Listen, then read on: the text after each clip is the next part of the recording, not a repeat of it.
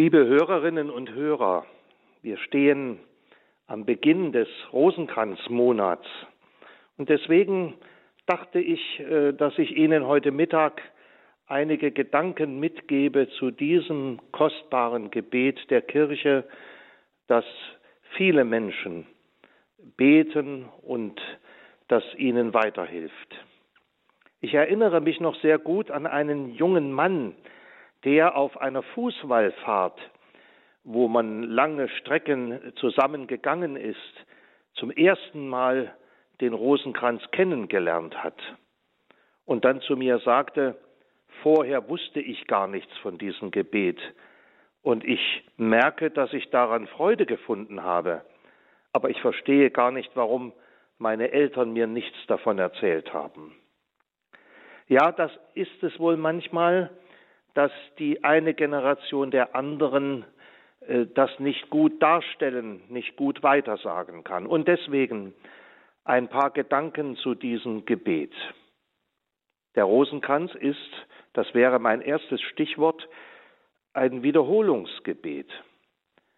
Es werden ganz einfach die Grundgebete des Christen, die jeder eigentlich kennt, wiederholt. Wer das System der Aneinanderreihung der Grundgebete kennt, der kann ihn beten. Es sind Gebetsworte, die erprobt sind. Die Wiederholung der Gebete macht es einerseits für manchen zunächst schwer, einen Zugang zu finden, weil man nicht unmittelbar entdeckt, wozu muss ich das ständig wiederholen. Manche bezeichnen es dann als eintönig oder langweilig. Aber diese Wiederholung ist beim Rosenkranz so etwas wie die Luft, in der man das zu betrachtende Geheimnis anschauen kann. Das ständige Wiederholen ist so etwas wie ein Raum der Meditation, ein Nährboden dafür, dass daraus der Blick auf das Geheimnis, auf das jeweilige Rosenkranzgeheimnis möglich wird.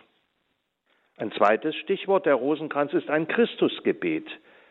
Zuerst wird man das nicht gleich entdecken, aber wir wissen ja, in der Mitte des Ave Maria steht der Name Jesus. Er ist die gebenedeite Frucht ihres Leibes, die gepriesen wird. Und hier bei der Nennung des Jesusnamens werden ja die Geheimnisse des Rosenkranzes eingefügt.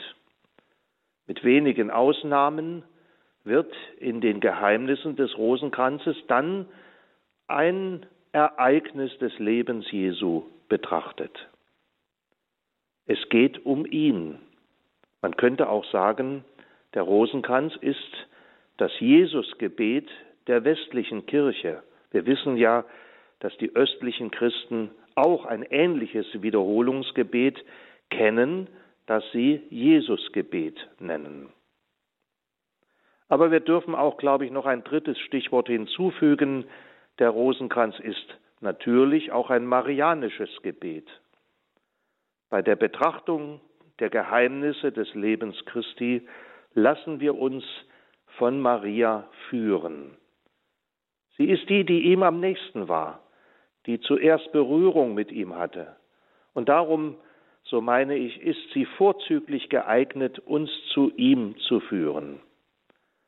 Wenn wir das Ave Maria bei einem Gesetz des Rosenkranzes zehnmal wiederholen, dann soll sie, die Mutter Jesu, uns auf ihn aufmerksam machen, zu ihm führen, ihrem Sohn. Ja, man könnte sogar sagen, der Rosenkranz will uns in der Perspektive Mariens an das Christusgeheimnis führen. Ihre Betroffenheit von den Ereignissen wirft ein ganz neues Licht auf das Leben Jesu. Liebe Hörerinnen und Hörer, der Rosenkranz ist ein Gebet, das in die Mitte des Glaubens führt. Und deswegen ist er wohl als Gebetsform über die Jahrhunderte hin nicht verloren gegangen. Ich meine, dass auch ein moderner Mensch vielleicht gerade in dieser aufgeregten und hektischen Zeit einen Zugang finden kann, wenn wir uns nur öffnen dafür und wenn wir entdecken, dass dieses Gebet uns selber auch heute mit den kleinen Hinweisen auf das Leben des Herrn tiefer zu ihm führen kann. Ich möchte Ihnen Mut machen, es in diesem Monat, wo die ganze Kirche das wieder neu einübt in den verschiedenen Andachten oder auch bei anderen Gelegenheiten, einfach damit zu beginnen, vielleicht auch zu Hause oder eben auch allein. Dazu erbitte ich für Sie und für Ihre Lieben den Segen Gottes. Der Herr sei mit euch. Und mit deinem Geiste. Der Name des Herrn sei gepriesen. Von nun an bis in Ewigkeit. Unsere Hilfe ist im Namen des Herrn. Der Himmel und Erde erschaffen hat.